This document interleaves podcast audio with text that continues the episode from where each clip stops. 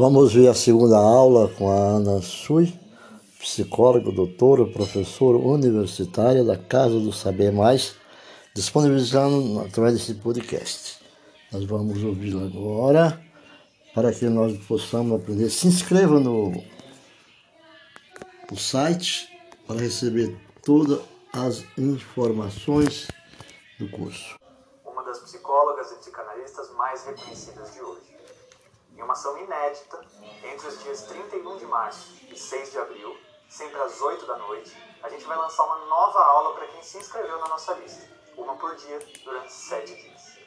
Também é importante dizer que a aula de hoje vai ficar disponível aqui no YouTube somente até o fim dessa noite. Mais precisamente,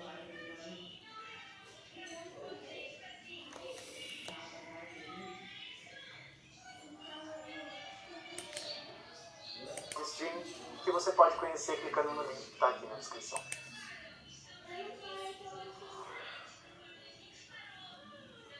Amor e solidão, uma psicanálise. Quem tem medo da solidão? Bom, assim como falamos do amor no nosso encontro passado, eu disse para vocês que o amor não é um conceito fechado e universal, a solidão também não. Tanto o amor quanto a solidão não só não são conceitos universais fechados, quanto não são conceitos psicanalíticos.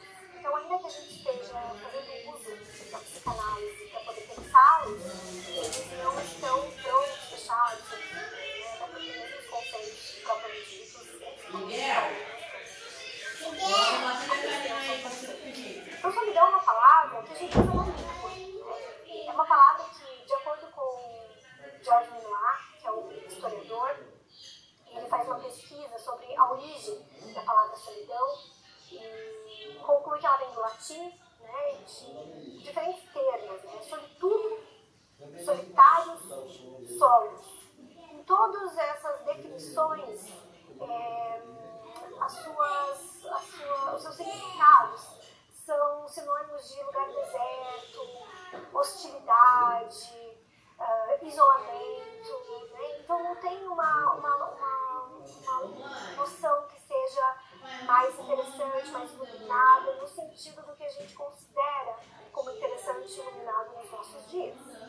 Então, na nossa cultura, ficar sozinho, estar sozinho, é alguma coisa que costuma ser vista de uma forma pejorativa. Né? A gente fala para as crianças, você precisa aprender a dividir seu brinquedo, porque senão você vai ficar sozinho.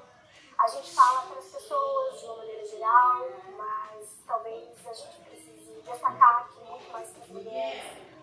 do que para os homens, né? A ideia de que você vai ficar sozinha, você vai ficar sozinho, né? Você não vai se casar, ninguém vai querer ficar com você, você vai, se, vai ficar para titia, né? Ficar para titia é uma expressão utilizada de uma forma muito ruim para dizer que alguém vai ficar sozinho, como se ser titia fosse ficar sozinho. Porque ser titia implica em ter sobrinhos, implica então em ter um irmão, uma cunhada, né? Enfim, é, que já não é a mesma coisa que ficar sozinho, né? Enfim, mas a gente tem essa, essa idealização, né? essa romantização em torno de que uma pessoa que deu certo na vida é a pessoa que se casou, que teve filhos, que criou, né? E a pessoa que não fez isso a pessoa que deu errado na vida, né? Deu ruim alguma coisa que fez, você, nem seja na vida passada, né? Você está pagando seus pecados, mas alguma coisa não andou bem. É muito ruim, né? E acho que a gente tem uma, uma diferentes formas de pensar, de tentar resgatar um pouco da dignidade da solidão nos nossos dias através de termos que a gente usa, de solitude, né? Que vão pensar numa vertente mais otimista da solidão. E aí, se a gente para para pensar mesmo na, no ficar sozinho, a gente encontra uma grande, um grande alívio, né? uma grande beleza em poder ficar sozinho, porque a gente está sempre. Porque está na relação com outro cansa. Né? O outro demanda, o outro nos pede coisas, a gente fica tentando interpretar aquilo que o outro gostaria de nós, mesmo que o outro não, tá pedindo, não esteja pedindo com frequência a gente nem, nem percebe que está fazendo isso e se cansa na relação com o outro, porque é aquilo que a gente falava no nosso primeiro encontro, né? amar dá trabalho. Ou seja, estar na relação com o outro dá trabalho. Então, estar sozinho é também um certo descanso. relação a isso, né? Mas a coisa é um pouco mais complexa. Por quê? O que é estar sozinho? A gente tem uma, uma, um uso estar sozinho, ficar sozinho na nossa língua, que também está muito relacionado a um sentimento. Então, às vezes, eu posso estar no meio de mil pessoas, eu posso estar numa grande São Paulo, cercada de tantas pessoas e me sentir só. E às vezes eu posso estar de fato sozinha em um determinado espaço e não me sentir só.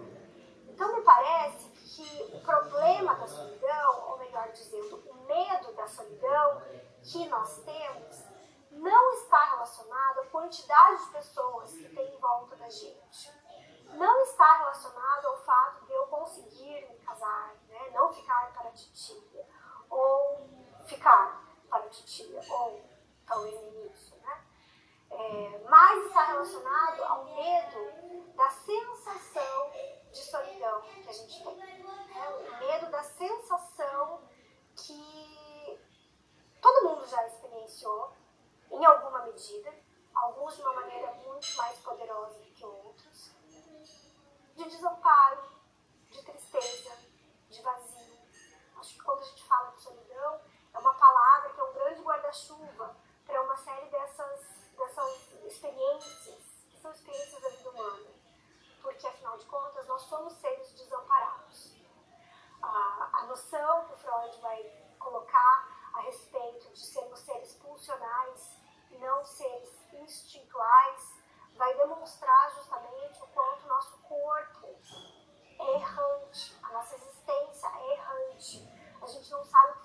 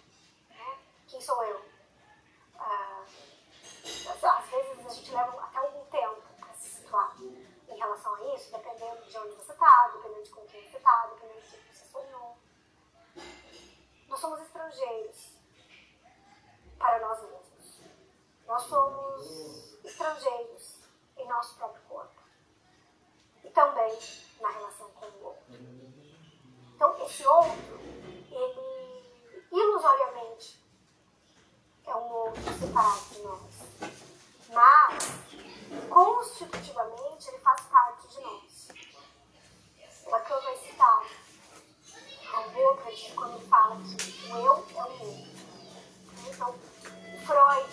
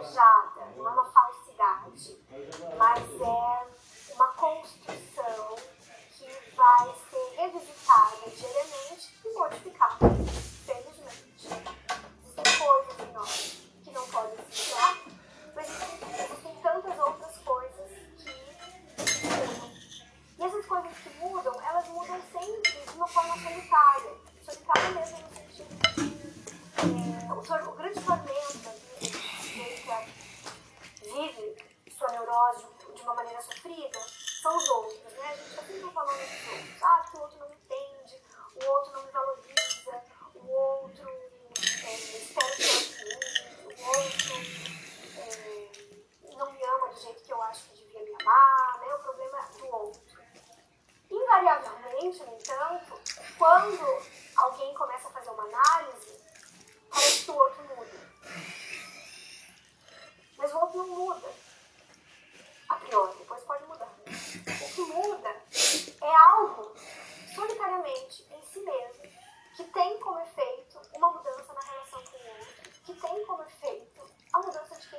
de quem é o outro. Primeiro, porque muda o modo como eu vejo o outro. E segundo, porque o fato de mudar como eu vejo o outro costuma provocar, de fato, mudanças dentro.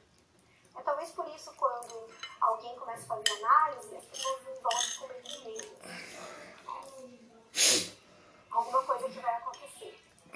Será que, será que vai me abandonar? Será que vai ficar sozinho? Tem gente né, na, na parceria amorosa, no par amoroso, quando o parceiro, a parceira começa a fazer análise, ter ciúmes no analista, acha que vai ser abandonado. Não é por acaso. Não é por acaso esse medo mesmo, porque de fato sabe-se que alguma coisa, se houver análise, alguma coisa irreversível vai acontecer.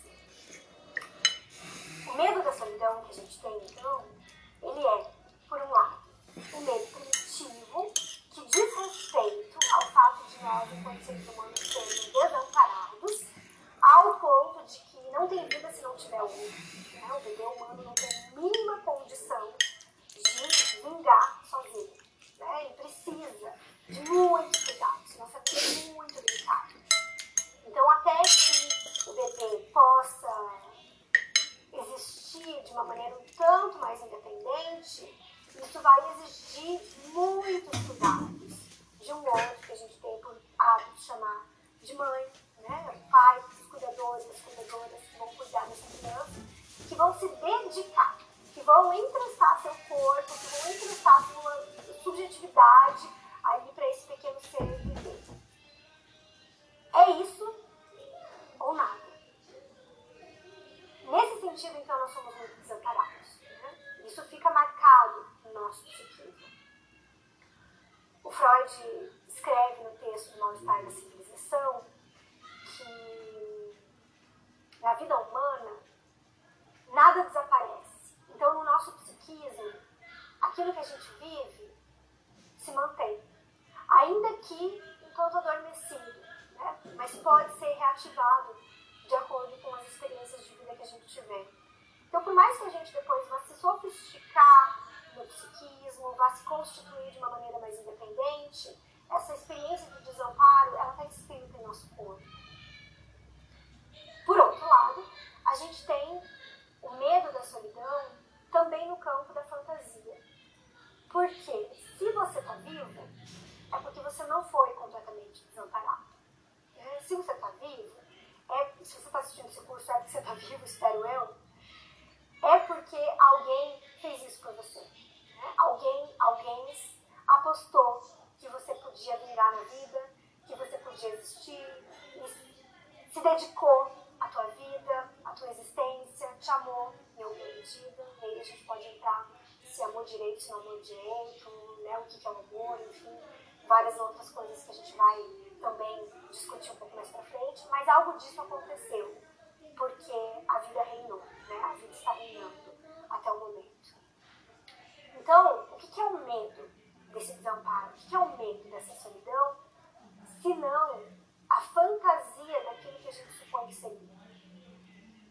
Ou ainda, a fantasia daquilo que a gente lembra do que viveu, se teve perto disso. Ou ainda, a fantasia daquilo que a gente supõe que o outro viveu, se a gente esteve próximo a alguém que se deprimiu profundamente, a alguém que ficou completamente sozinho, abandonado, a alguém que ficou num estado muito degradante da vida, seja lá em qual momento. Então, esse é o horror que a gente tem. Mas é um horror que também é uma ficção. Né? É um horror que também é imaginado, é fantasiado. E por vezes a gente tem tanto horror a essa imagem que a gente nem gosta de pensar nisso. Que a gente mal fala disso. E que quando a gente experimenta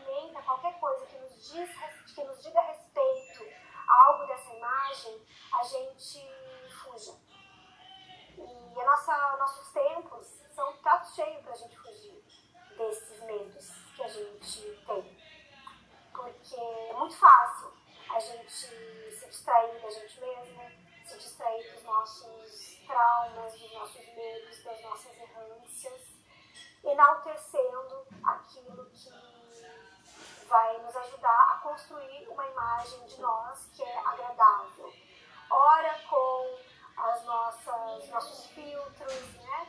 com essas, essas invenções que às vezes até modificam né? radicalmente a imagem. A gente tem essa, esse, esse uso da tecnologia com a nossa imagem que a gente tem até se estranhado quando se olha no espelho, né? Ali de manhã acorda, olha no espelho, quem, é essa pessoa? Quem sou eu?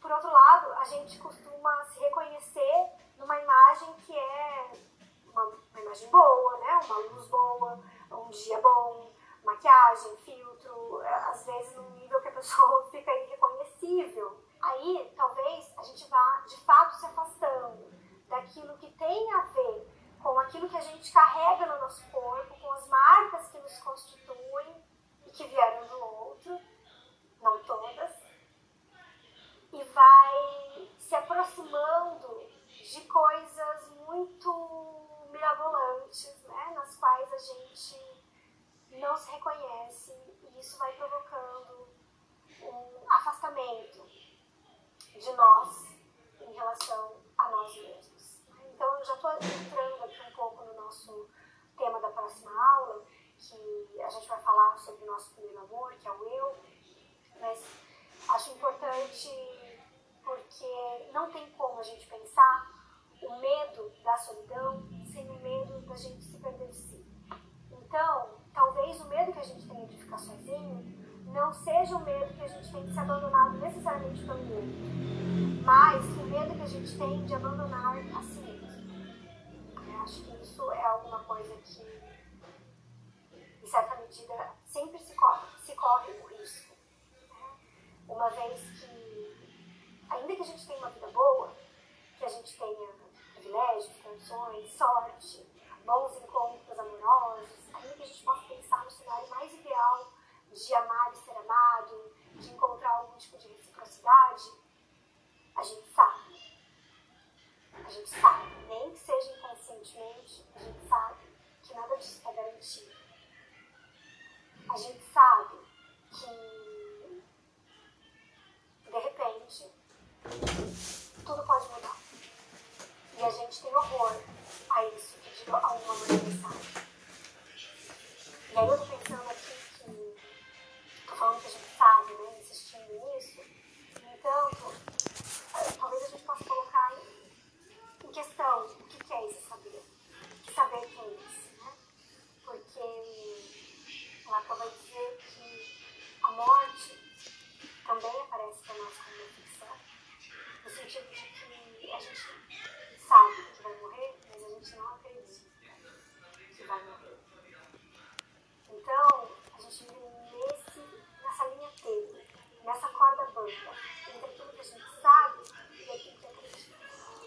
Espero que você tenha gostado da aula. Nós contamos com a sua presença novamente amanhã, às 8 da noite, para mais um encontro com a professora Ana Sul. Nós ouvimos o, a segunda aula. Essa foi a segunda aula da Casa do Saber Mais. Agora nós vamos assistir Eu como Primeiro Amor. É o próximo capítulo da aula 3. Obrigado.